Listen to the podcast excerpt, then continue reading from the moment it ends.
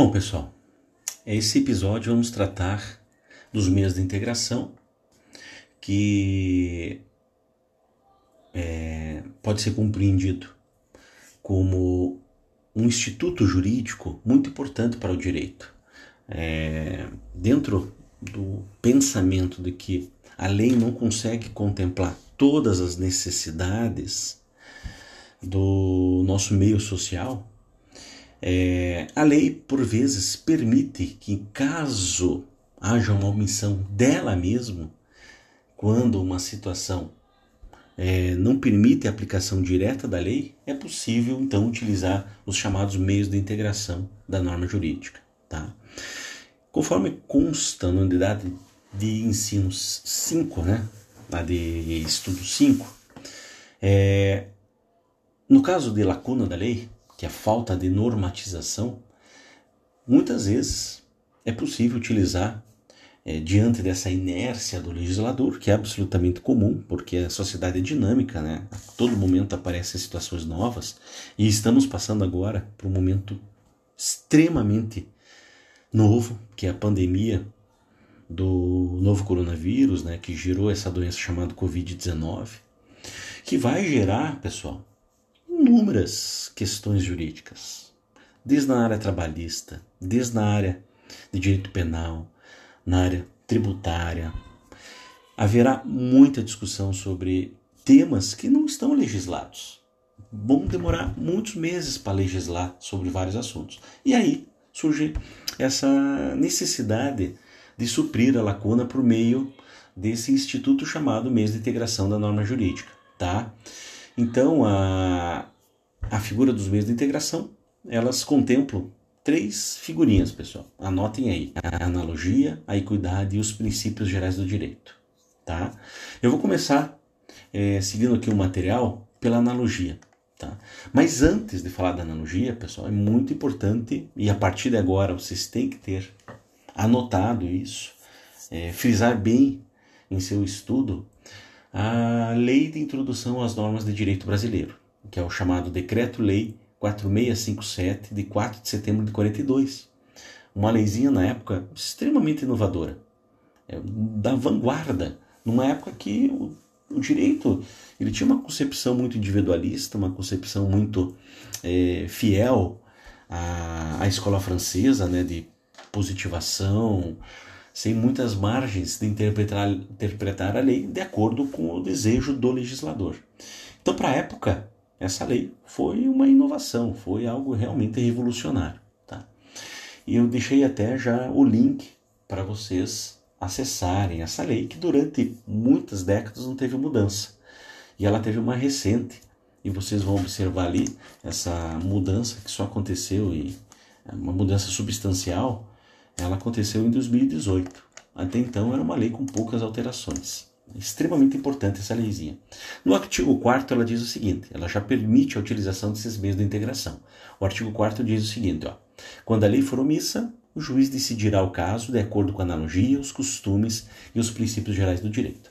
Já vimos que os costumes, pessoal, eh, fazem parte das fontes do direito, mas tem aquele costume, aquela segunda espécie prater legem que se quadra perfeitamente aqui. Tá? Aquele costume segundo a lei, a própria lei define, o costume contra a lei, esse não é permitido, e o prater legem, é esse que a lei de introdução menciona. Então, o costume, além de ser uma fonte do direito, uma fonte primária, não estatal, ela também é um meio de, de integração na hipótese do costume prater legem, na falta da lei. Tá? Então, pessoal, é, os ramos do direito privado, eles permitem os meios de integração. Os, os ramos do direito público não permitem, tá? Então, vou deixar aqui essa importante ressalva. Diante do princípio da legalidade, os ramos do direito público, eles são única e exclusivamente normatizados por lei, tá? Mas os ramos do direito, onde há uma atuação privada, sim, podem aplicar a, a os meios de integração, tá? Essa leizinha aí de 1942, a Lei de Introdução aos Normas de Direito Brasileiro, nós vamos ver ela outras vezes, tá? Não é só nesse conteúdo aqui. Mas é o nosso primeiro contato e por isso vocês já, já têm que se acostumar com ele, tá? Vamos então para a primeira hipótese de mesa de integração, que é a analogia. Tá? E, bom, analogia é, ela tem muito uma conotação assim de semelhança. Tá? É a aplicação a um caso não previsto uma norma jurídica específica por uma norma prevista por uma hipótese distinta, mas semelhante. Tá? Então, a analogia tem muito a ver com semelhança. Então, uma determinada lei trata do assunto, você tem uma situação parecida que não se aplica essa lei, você poderia invocar a analogia, a aplicação por semelhança de uma determinada lei.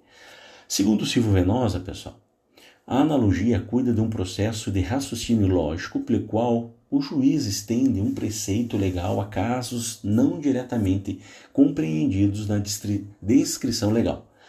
O julgador, então, os meios de integração são direcionados ao juiz, tá, pessoal? Então, o julgador, o juiz togado, o árbitro, o árbitro é aquele da arbitragem, tá? Ele pesquisa a vontade da lei para transportá-la aos casos que o texto legal não compreendera expressamente, tá?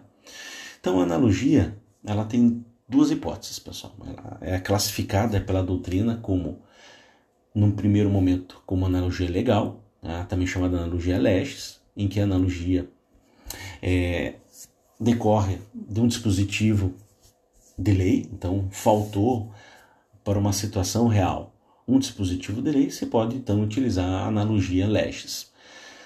A analogia iuris ela é mais complexa. Ela decorre por ausência de qualquer dispositivo, sendo necessária a utilização de um complexo de princípios jurídicos. Essa hipótese da analogia iuris, tá? analogia jurídica, assim também chamada, ela se assemelha muito aos princípios tá? Mas não confunda, princípios é um tipo, analogia iuris é outro tipo. É a aplicação analógica de princípios de outro instituto jurídico para aquele que você está analisando, tá? Então, por exemplo, você tem uma questão é, omissa na relação de consumo, você pode buscar lá no direito do trabalho, que é um outro ramo do direito, buscando o complexo que fundamenta o direito do trabalho, só como exemplo. E a analogia legal trazendo como exemplo, é, eu sempre tento trazer o direito do trabalho, que é a minha área de atuação, e vamos então trazer uma hipótese para vocês compreenderem. É, a CLT, que é a lei trabalhista, ela é de 1943 e lá tem um dispositivo dizendo que a jornada de trabalho para telefonista é de 6 horas. Acontece que hoje, pessoal, não existe mais telefonista, né? Existem é, situações semelhantes, né? Como operadores de call center, operadores de telemarketing. E por um determinado momento, alguns anos atrás, estou falando há poucos anos atrás, vários anos atrás, é, se buscava a esses operadores que trabalhavam oito horas diárias o mesmo direito da telefonista. Mas eles não eram telefonistas que, que o juiz de trabalho fazia alguns anos atrás? Ele aplicava analogia. Dizia: ó, oh, pessoal, como a telefonista é uma situação semelhante à de operador, vou reconhecer a jornada de seis horas. Tá? Atualmente existe legislação que trata sobre esse assunto, pessoal. Então hoje o operador tem uma jornada de seis horas, talvez pela influência das decisões da jurisprudência que entendia que havia uma semelhança. Tá bom? Então é um exemplo de analogia legal, você aplicar dentro do próprio ramo uma situação que estava normatizada por uma situação, por semelhança você traz para outra. Tá bom, pessoal? É, para finalizar, eu peço para vocês lerem ali no material o Silvio Venosa.